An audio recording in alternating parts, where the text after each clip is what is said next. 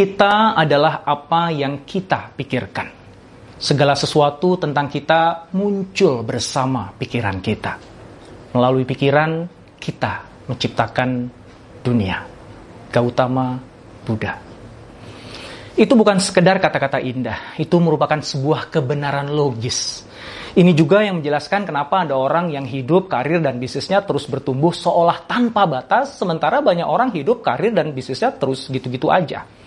Di video ini kita akan bahas prinsip pertama dari Rise Above the Crowd, yaitu Your mind set the ceiling of how high you rise. Pikiran Anda menjadi plafon seberapa tinggi Anda naik kelas. Yuk kita mulai.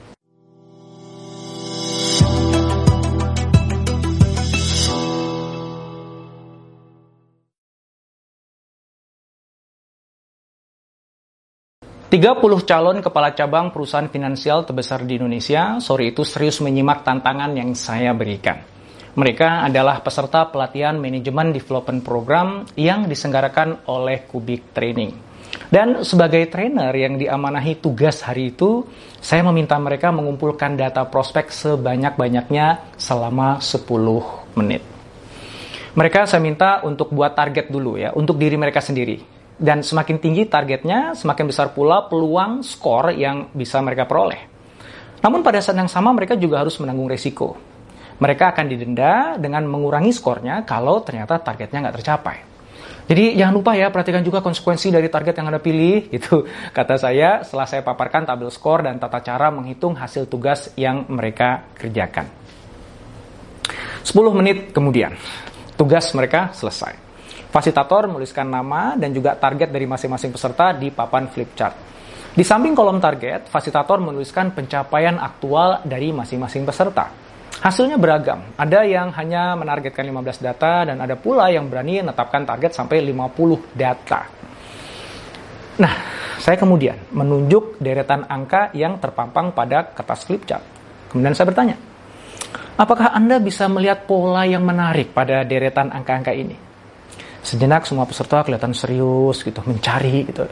Dan gak lama kemudian ada beberapa peserta yang mulai ngangguk-ngangguk dan mulai senyum tuh. Kira-kira apa sih yang mereka temukan? Ternyata angka pencapaian aktual mereka plus minus ya 10% lah dari targetnya masing-masing. Sebagai contoh, peserta yang menetapkan target 30 ternyata pencapaian aktualnya ya kisarannya antara 27 hingga 33 lah. Fenomena ini terjadi pada hampir semua peserta pelatihan. Peserta yang menargetkan 15 data jelas bisa mencapai targetnya dengan mudah, bahkan bisa melebihi target hingga 10%. Sementara peserta yang menargetkan 50 data ternyata ya hanya bisa mendapatkan 45 data atau sama dengan minus 10% dari targetnya. Wow, luar biasa kan ya? Nah, siapa kira-kira menurut Anda yang mendapatkan skor tertinggi dari aktivitas itu? Jelas mereka yang berani netapin target 50 ya. Walaupun mereka kena denda, tapi kan total skor yang diperoleh itu kan masih tetap lebih banyak dibandingkan yang lainnya dong.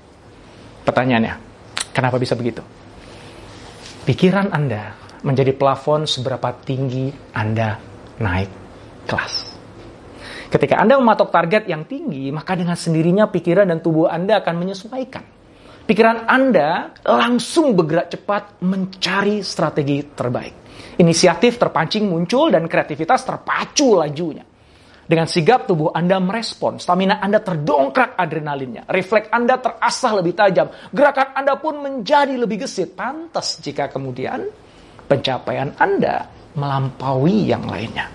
Sementara itu, kalau Anda menetapkan target yang rendah, dengan sendirinya pikiran dan tubuh Anda pun akan tersetting dengan standar rendah. Anda akan berpikir dan bergerak seadanya. Karena targetnya kan nggak terlalu susah untuk dicapai. Segalanya bergerak dengan kecepatan rendah. Potensi diri Anda tidak tereksploitasi secara maksimal. Tentu ya, ada beberapa peserta yang keluar dari pola ini, ya, outliers. Ada yang nekat netapin target tinggi, tapi pencapaiannya nggak seberapa ya. Wajar ya, mungkin karena kerja kerasnya tidak sesuai dengan targetnya gitu. Nah, orang-orang ini adalah pengecualian yang secara statistik bisa diabaikan, karena itu di luar pola umum. Dan sepanjang eksperimen ini saya lakukan berpuluh-puluh kali. Hampir nggak ada peserta yang menetapkan target rendah kemudian bisa mendapatkan skor tinggi. skor yang mereka dapatkan sama rendahnya dengan target yang mereka tetapkan. Temuan ini sejalan dengan apa yang dikatakan oleh Henry Ford. Apa pun yang Anda pikirkan tentang diri Anda, maka Anda benar. Jika Anda berpikir bahwa target yang sudah Anda tetapkan merupakan pencapaian maksimal Anda, maka Anda benar. Anda tidak akan berhasil memperoleh pencapaian lebih tinggi dari itu. Akan tetapi, jika Anda berpikir bahwa Anda punya kemampuan untuk rise, maka Anda juga benar. Anda akan rise above the crowd. Pikiran Anda akan membuat plafon pencapaian diri Anda sendiri. Oleh karena itu, pencapaian Anda tidak bisa melampaui batas yang sudah dipatok oleh pikiran Anda sendiri. Setinggi apa pun target yang hendak dicapai, setinggi itu pula batas maksimal pencapaian yang Anda bisa peroleh. Pikiran Anda adalah nasib Anda. Fenomena seperti yang saya ceritakan dalam kelas tadi bisa menjawab pertanyaan kenapa kok kebanyakan orang miskin melahirkan orang miskin dan orang kaya melahirkan orang kaya. Biasanya orang miskin pikirannya juga miskin. Ketika anak mereka berkata, Pak, aku mau sekolah yang tinggi, Pak, supaya nanti aku bisa jadi orang sukses. Apa kata si bapak? Nah, kita ini miskin. Gak mungkinlah kamu bisa sekolah tinggi-tinggi. Apalagi jadi orang sukses. Bapak gak punya uang. Nah, udahlah kamu bantu bapak kerja aja di sini. Kemiskinan pikirannya si bapak mengkerdilkan pikiran si anak yang kemudian menghapus mimpinya dan menggantinya dengan keinginan yang lebih realistis. Lingkungan permainan si anak juga nggak membantu. Dia bergaul dan berinteraksi dengan sesama mereka yang juga miskin. Sehingga pembicaraan di antara mereka ya semakin membatasi semesta pikiran dari si anak. Si anak pun terjebak dalam pola hidup yang tidak akan membuat dia kaya. Sementara orang kaya biasanya memiliki pikiran yang juga kaya. Ketika anaknya berkata, Pak, aku mau jual barang-barang bekasku di internet, boleh nggak? Apa kata si bapak? Loh, kenapa kamu nggak sekalian aja buat toko online, kumpulkan semua barang bekas punya teman-teman kamu, terus jual aja sekalian di situ. Pendapatan kamu pasti akan lebih banyak, nak. Si bapak mengajak anaknya melihat peluang-peluang besar di dunia bisnis yang bisa dicapai di masa depan. Dan bapak itu mempertemukan anaknya dengan teman-temannya yang juga kaya biasanya. Dan mereka pun berkata, eh, hebat kamu nak ya, masih kecil udah punya usaha sendiri. Pasti nih kamu bisa lebih hebat dibandingkan bapakmu nih. Nah dengan begitu, semesta pikiran si anak pun berkembang. Dia akan terpancing untuk berpikir dan bermimpi besar. Dia akan menetapkan standar capaian yang tinggi bagi dirinya sendiri. Lalu membangun pola hidup yang akan mengantarkannya menjadi orang besar suatu saat nanti. Sekali lagi, tentu saja selalu ada pengecualian. Gak sedikit loh orang kaya yang justru melahirkan generasi pemalas yang hanya bisa menghabiskan kekayaan orang tuanya. Dan sebaliknya, ada saja orang miskin yang berhasil mendidik anak-anaknya menjadi orang sukses dan mulia.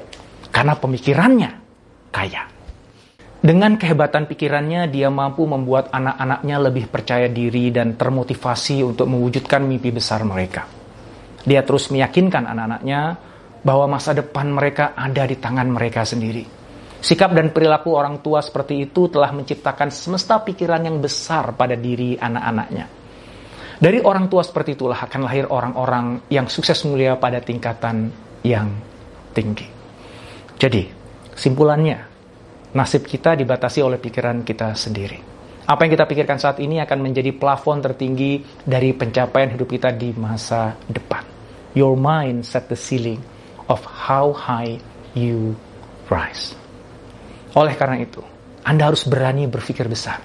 Tetapkan target-target tinggi yang akan dicapai di masa depan. Kemudian yakini di dalam hati dan hidupkan di dalam pikiran. Pikiran besar itu yang akan memberikan ruang bagi Anda untuk tumbuh semakin hebat setiap harinya. Semesta pikiran Anda akan meluas dan kemampuan gerak Anda semakin kuat.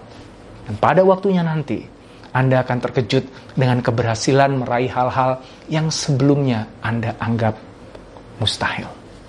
Jika Anda menemukan video ini bermanfaat, silahkan subscribe, like, dan jangan lupa untuk nyalakan notifikasinya.